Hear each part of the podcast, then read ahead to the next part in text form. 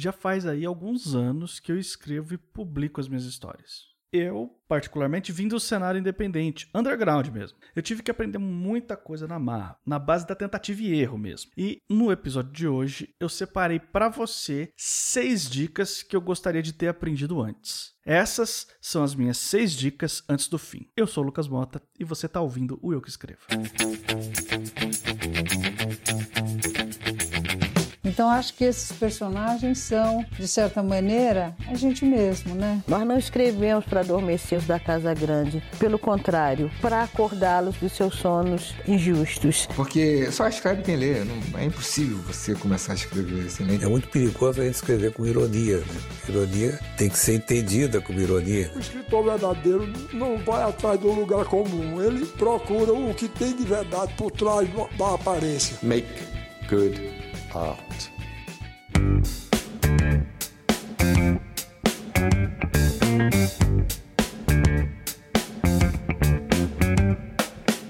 Uma coisa que eu sempre defendo é que todo episódio de podcast é sempre o primeiro episódio de alguém. Então, se você está chegando agora aqui no meu que escreva, não se esquece de assinar o feed do podcast aí no agregador da sua preferência. A gente está em tudo que é lugar, incluindo o Spotify, que está sendo aí uma das preferências brasileiras para se ouvir podcast. Meu segundo recado aqui, pode ser que você não esteja sabendo ainda, mas no final de fevereiro eu lancei o meu livro mais recente, que se chama Olhos de Pixel. Ele ele é um livro de ficção científica, mais especificamente de cyberpunk, misturado com alguns elementos de histórias de super-heróis. Então é um livro que tem aventura e ação para quem curte, mas também tem crítica social e tem muita reflexão filosófica. É uma história que foi feita para te entreter e também para fazer você pensar em algumas coisas. Acima de tudo isso, esse é um livro para quem tem raiva. É um livro muito crítico e muito ácido. Então, se você é esse tipo de pessoa, eu queria convidar você a dar uma conferida no Olhos de Pixel, ele está disponível em quatro lojas de e-book diferentes. Ele foi publicado pela editora Plutão, que é uma editora que até o momento trabalha só no formato e-book. E você vai encontrar o Olhos de Pixel na Amazon, na Kobo Store, no Google Livros e também no Apple Books. Vai ter o link aí na descrição para você chegar mais fácil lá. É um livro que está tendo uma aceitação muito boa por parte dos leitores. Estou recebendo elogios nas minhas redes sociais, estou recebendo bastante resenha, então eu acho que ele está cumprindo o seu papel por aí. Por isso, eu reforço aqui o meu convite convite para você dar uma conferida aí no Olhos de Pixel. Tá bom, chega de anúncio, vamos logo pro tema da semana. Pro pessoal que é mais ansioso, que já tá especulando mil coisas sobre o título desse episódio, será que esse é o fim do eu que escreva? Calma, eu vou falar sobre o futuro desse podcast no final do episódio. Mas eu já vou te adiantar uma coisa: o fim que tá no título tá se referindo ao fim da temporada, que é algo que eu já anunciei aqui em episódios passados do eu que escrevo. Por agora, eu tinha vários temas para gravar, e como esse aqui é o último episódio da primeira temporada, temporada e vai levar um tempinho para que uma nova temporada seja lançada, eu resolvi escolher o tema que eu considerei o mais urgente, o mais importante de todos os temas que eu tinha para gravar, que são essas seis dicas que eu tenho para dar para você. Essas dicas, eu queria muito que você levasse elas em consideração com bastante carinho, um coração aberto. Se você não entender elas logo de cara, separa um tempo para pensar e refletir sobre elas. Eu posso te garantir que se eu soubesse disso quando eu comecei anos atrás, muitos erros que eu cometi teriam sido evitados e eu estaria muito mais bem preparado para o mercado literário, certo? Então eu escolhi estrategicamente esses seis conselhos que eu vou te passar aqui para evitar que você tenha que bater cabeça do mesmo jeito que eu bati lá atrás, entendeu? Eu vou explicar uma por uma dessas dicas, mas para resumir a lista, para você saber logo de cara de que assunto que eu tô falando. Essas seis dicas são: número 1, um, não tenha pressa. Número 2, comece pequeno. Número 3, conheça as possibilidades. Número 4, valorize o seu texto. Número 5, invista. E número 6, seja profissional. E já vamos começar se aprofundando na primeira dica. Número 1, um, não tenha pressa. Tudo que acontece no meio literário é de devagar. Absolutamente tudo mesmo. Escrever leva um tempo, revisar leva um tempo, publicar leva um tempo. Se você escolher mandar um texto para um edital, para um concurso, para uma editora, vai levar um tempo para você ter resposta. E eu sei que isso acontece bastante, é muito forte, principalmente para autores que ainda não tiveram a sua primeira publicação. Tem aquele sonho, né, de você publicar o seu primeiro livro, a sua primeira história, e você quer que as pessoas leiam. Eu tenho isso até hoje com todas as histórias que eu escrevo. Eu quero que elas encontrem os seus leitores. Mas eu lembro que isso era muito forte para mim quando eu comecei lá atrás. Eu queria de qualquer jeito ser um autor publicado, estrear no mercado literário. Então eu acabei atropelando algumas coisas, sabe? Eu acabei passando por cima de algumas ideias que para mim teria sido muito melhor se eu não tivesse passado. Eu sei que o Eu que escreva é um podcast onde eu, escritor, tô compartilhando com você várias dicas de escrita, mas eu não quero que você tenha a impressão errada de que absolutamente tudo na minha carreira é perfeito. Não é. A gente comete erros também. E eu vou falar um pouco sobre um erro que eu cometi. A minha pressa para publicar era tão grande que o meu primeiro livro foi publicado sem edição. Eu não sabia o que era uma edição exatamente, eu não sabia o que era o profissional que edita texto, e isso acabou me rendendo um livro que tem os seus leitores. Muitas pessoas gostaram, muitas pessoas recomendaram ele por aí, mas é um livro que eu particularmente olho para ele e penso, ok, eu poderia fazer um pouquinho melhor se eu tivesse tido uma edição, se eu tivesse ido com um pouquinho mais de calma. A minha ansiedade para publicar acabou fazendo com que eu entregasse um livro para todos os efeitos não completo. Até hoje eu tenho vontade de editar esse texto, melhorar algumas coisinhas e publicar ele, porque todos os meus outros textos foram editados. Esse é o único que não foi. Então é um deslize até bem grave, se você perguntar para mim, eu considero que isso é grave, sim. Não é o fim do mundo, tá? Então ele tem os seus leitores, muita gente gostou e muita gente recomenda esse livro até hoje. Não é um desastre completo, mas eu sinto que esse livro ele tá em dívida com os leitores dele. Eu não entreguei a melhor versão possível do livro, simplesmente porque eu tava ansioso e eu não fui atrás de saber os processos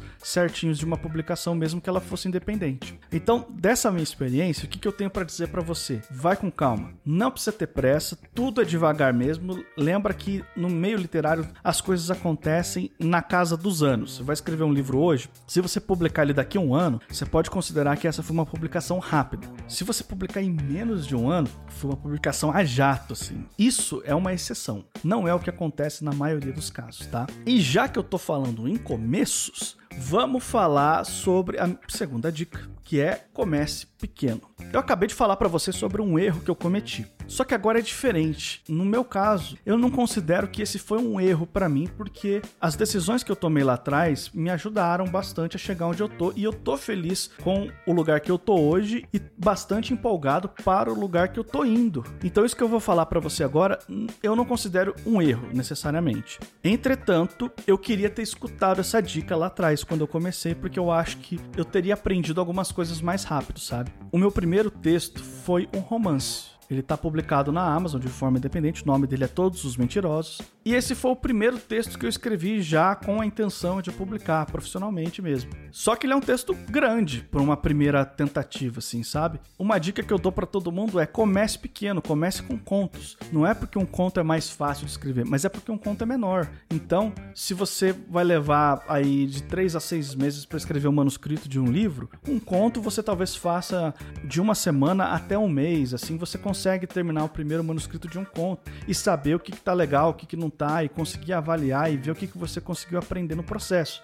Então, para quem está começando, é muito importante você se dar liberdade para testar algumas coisas, para treinar algumas coisas e aprender algumas técnicas básicas. Textos menores ajudam muito nisso. Fazem com que o seu aprendizado possa vir um pouquinho assim mais rápido. Não quer dizer que vai ser mais fácil, só quer dizer que vai ser um pouco pouquinho mais rápido, tá? Então, eu não me arrependo de ter começado por um romance. Entretanto, se você ainda não começou, a minha dica é: comece pequeno, porque quando você começa pequeno, você tem uma noção melhor dos seus acertos e dos seus erros numa velocidade um pouquinho maior, e isso pode acabar jogando a seu favor. E vamos para minha terceira dica de de hoje, que é conheça as possibilidades. Lembra que eu falei na abertura do podcast que eu venho do cenário independente, do meio underground mesmo? Então, essa é uma coisa que eu segui lá atrás quando eu comecei a escrever de forma intuitiva. Ninguém me deu essa dica e depois eu acabei descobrindo que eu tinha acertado. Tá vendo só? Nem sempre a gente erra. Às vezes, de forma intuitiva, a gente acaba acertando também, né? Mas eu saquei logo no começo que publicar através de uma editora não era um único caminho possível. E eu sabia que,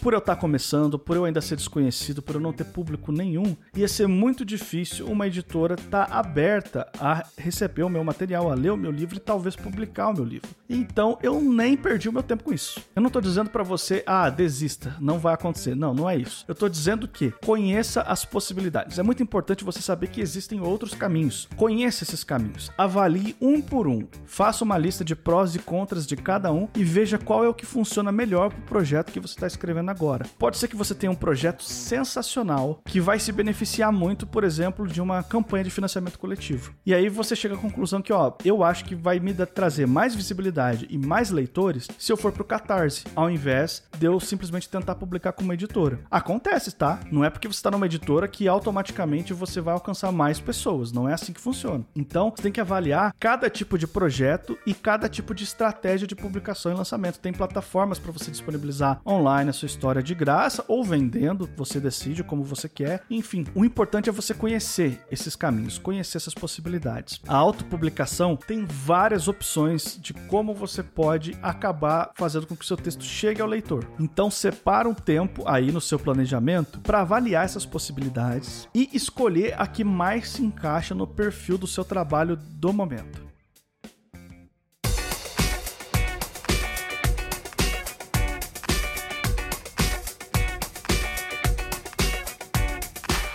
E a minha quarta dica para você é valorize o seu texto. Trata o seu texto como um bem, como alguma coisa boa que você tem a oferecer para as pessoas. Eu não estou dizendo para você se tornar aquele autor egocêntrico que acha que é melhor do que Deus e o mundo, porque esse também não é o caminho. Eu não incentivo esse tipo de pensamento, não. Mas eu não quero que você se coloque para baixo e eu não quero que você trate o seu texto como se ele fosse qualquer porcaria, porque não é. Ele é uma criação sua, tem um pedaço seu nessa história que você está escrevendo e eu quero que você trate ela com o devido respeito. O que, significa isso? Não escreve a primeira ideia que passar pela sua cabeça e saia publicando. Analise a sua história. Lembra lá do primeiro episódio do Eu Que Escreva. Se você não escutou, vai lá, escuta. Eu explico lá várias etapas que o seu texto pode passar, onde ele possivelmente pode sofrer algum tipo de alteração. Essas alterações são uma forma de você valorizar o seu texto, é uma forma de você respeitar a história que você está criando e querer entregar a melhor versão possível dela. Além disso, procure opiniões de colegas. Se você conhece outras pessoas que também escrevem, conversa com elas, fala, ó, oh, tem uma história assim, você poderia conversar comigo sobre ela, ver o que, que você acha da ideia, você pode ler para mim um capítulo, você pode ler o texto inteiro se você tiver tempo, enfim. Seja educado sempre, mas mantenha contato com as pessoas que podem ajudar você a crescer. Troque experiências, isso é muito, muito importante, tá?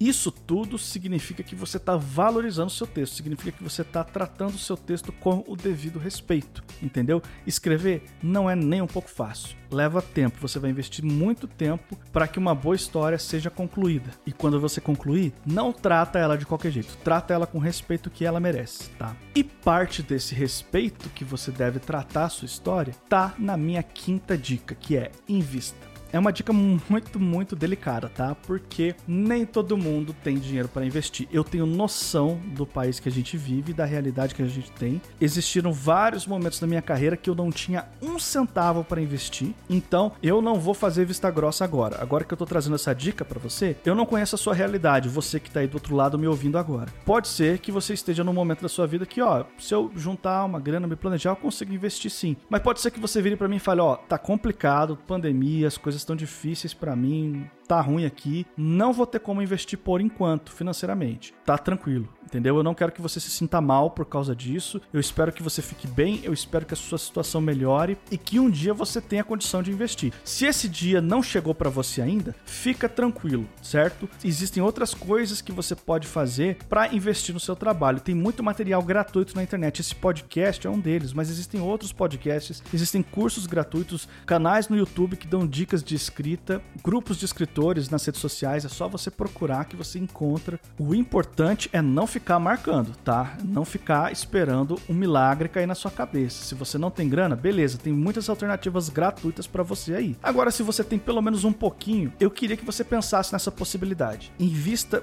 em tudo que você achar que vai ser relevante para sua carreira de escrita. Invista em cursos, em workshops, oficinas, em livros, existem livros técnicos de escrita, então se você tiver uma grana aí para poder investir nesses livros, com certeza eles vão te ajudar. Invista em profissionais que podem te ajudar, pessoas que prestam serviço de leitura crítica, se você vai publicar de forma independente, invista em revisores, em capistas, invista em editores. Procure saber as possibilidades que o mercado literário oferece para você melhorar o seu texto.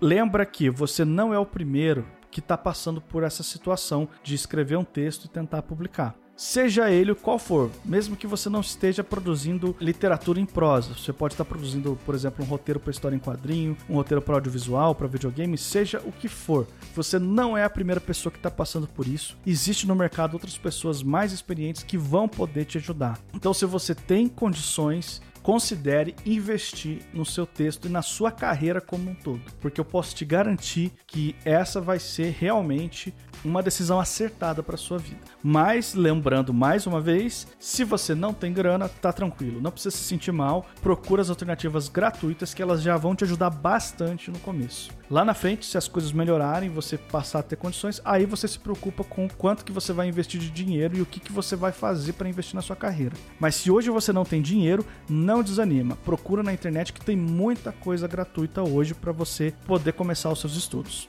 E agora a minha sexta e última dica de hoje é: seja profissional. Primeiro eu queria falar para quem está me escutando agora que não escreve por profissão, que escreve por hobby. Se esse é o seu caso, tá tudo bem. Essa dica aqui não é para você necessariamente. Não precisa se sentir culpado caso você não queira ser profissional da escrita. Você não é obrigado a nada. Se você tem a escrita como hobby, é muito bem-vindo, porque a escrita é realmente um, uma atividade saudável para você ter, mesmo que ela seja muito difícil, né? É uma atividade saudável sim, se você quiser ter a escrita como hobby. Quem sou eu para dizer que não pode? Pode sim. Mas agora eu queria falar para as pessoas que têm a escrita como um sonho profissional, tem vontade de trabalhar com a escrita, que seja o seu principal ou pelo menos o seu segundo emprego. Não espera a grana e os contratos de publicação chegarem para você começar a agir como profissional, tá? Não vai acontecer isso, de ah, aparecer uma editora que está muito interessada em publicar aquele seu livro que você escreveu, que é muito legal, e de repente você tem um comportamento totalmente antiprofissional. Eles nunca vão pensar, poxa, o cara é antiprofissional, mas agora que a gente vai dar um contrato para eles, a partir de agora ele vai começar a agir como profissional, então vamos dar uma chance. Não é assim que funciona. Se você já não tiver um comportamento profissional anterior a essa proposta, a essa oportunidade, é muito provável que eles acabem descartando o seu nome por causa de falta de profissionalismo. E existe aí uma lista muito grande de coisas que você pode fazer para ser taxado como antiprofissional. Tem um episódio aqui no Eu Que Escreva que eu recebi a Ana Martino e a gente falou sobre isso vai ter o link aí na descrição. E se você não ouviu, escuta lá porque tem muitas dicas. Mas para dar uma resumida, até mesmo as coisas que você faz nas suas redes sociais pessoais podem ser vistas como antiprofissionalismo se você não estiver tomando cuidado. E com razão. Imagina só se você fala e faz todo tipo de maluquice nas suas redes sociais e depois na segunda-feira você chega lá no, no seu emprego para trabalhar, seu chefe descobre, seja ele o emprego que for. Seu chefe pode olhar, ó, oh, cara, você tá fazendo uns comentários aqui que não são legais, que tá pegando mal, você pode, por favor, guardar para você, se for um cara mais paciente. Se for um, uma pessoa um pouco mais irritada, ela vai te mandar embora, entendeu? Porque o seu profissionalismo não se limita só aos momentos em que você está trabalhando propriamente dito se estende para tudo na sua vida. Mas coisas que você não deve fazer, não deve ficar insistindo, mandando mil e-mails para a mesma editora insistindo para eles te publicarem, não deve ficar marcando autores e editoras nas redes sociais, enchendo o saco deles para ler suas histórias que você publicou na Amazon ou no Wattpad. Não faça esse tipo de coisa, porque isso queima o seu filme. Se comporte como um profissional porque quando a oportunidade vier, as pessoas vão olhar para você e falar: ó, essa pessoa já sabe como se comportar, então vamos dar uma chance para ela, porque o texto é legal e o comportamento dela também. Então vamos nessa. Isso não significa que você tem que gostar de tudo que você lê e tem que elogiar todos os autores e todas as editoras. Não, você pode ter opinião, você pode expressar essas opiniões, mas é como e quando você vai expressar que vai definir se você está sendo profissional ou não. Se você começa a falar mal de todo mundo sem ninguém solicitar sua opinião, totalmente fora de contexto, provavelmente vai pegar mal para você. Essas foram as seis dicas que eu tinha para você hoje antes do fim. Não tenha pressa, comece pequeno, conheça as possibilidades, valorize o seu texto, invista e seja profissional.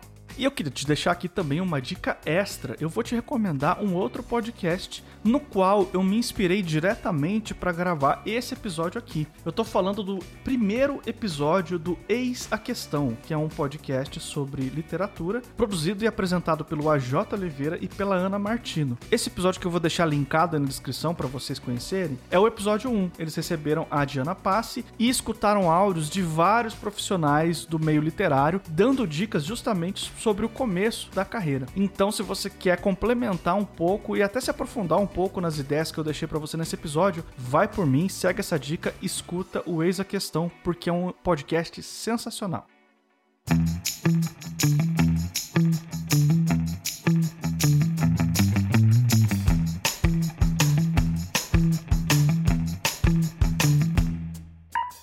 Tá bom, chegou a hora da gente conversar sobre aquele assunto que eu prometi já faz mais de um mês aqui no Eu Que Escrevo. Esse aqui é o último episódio da primeira temporada desse podcast que eu criei no final de 2020 e chegou a hora de eu esclarecer algumas dúvidas para vocês. E a primeira delas é: o Eu Que Escreva vai acabar? Não necessariamente.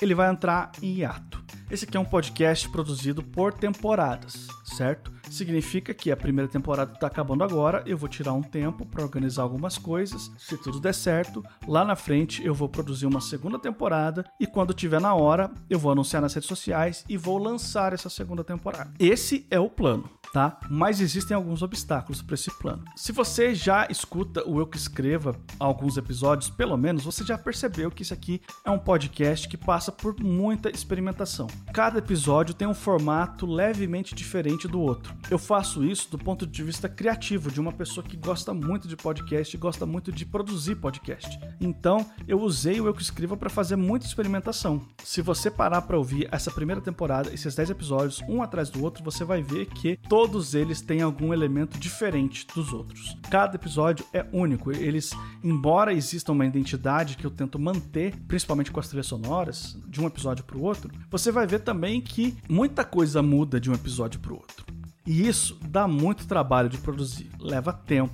E eu sou só uma pessoa. Eu faço tudo aqui. Eu faço roteiro, faço gravação, faço a produção, faço também a edição quando eu tenho convidados, sou eu quem agenda as gravações com os convidados. Já tive episódios aqui do Eu Que Escreva que eu levei mais de dois meses para produzir um episódio. Então, não é um podcast fácil, mas é um podcast do qual eu gosto bastante. Eu não queria que ele acabasse, eu quero que ele continue. Então, para viabilizar isso, para tornar isso um pouco mais fácil de continuar, eu decidi separar ele em temporadas. Então, estou encerrando essa primeira temporada agora. Se tudo der certo, mais adiante, um pouquinho mais para frente, eu volto para uma segunda temporada. E isso me leva à segunda pergunta que eu sei que muita gente vai fazer. Quando que o podcast vai voltar? A resposta rápida é: não sei.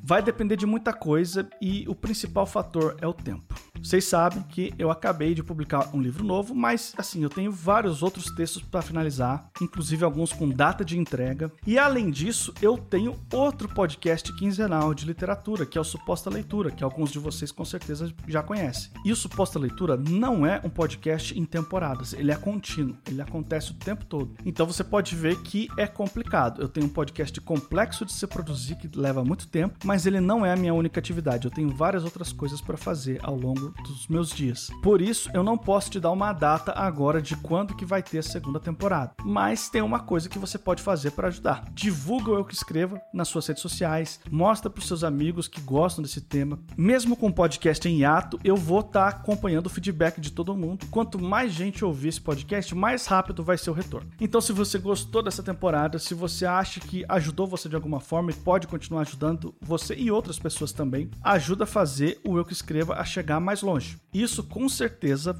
vai me ajudar a priorizar esse projeto aqui. Por enquanto, eu agradeço todo mundo que me acompanhou por esses episódios. Se você chegou agora, tá tranquilo, eu te agradeço também. Você é muito importante para mim também. Agradeço também a todos os convidados e convidadas que participaram dessa temporada e ajudaram esse podcast a ser mais rico, mais profundo e com mais visões, o que é muito importante. Eu peço para vocês me seguirem nas minhas redes sociais pessoais para vocês saberem as novidades. Eu tô no Twitter e no Instagram no mrlucasmota. O podcast vai ficando por aqui e vocês que escrevam.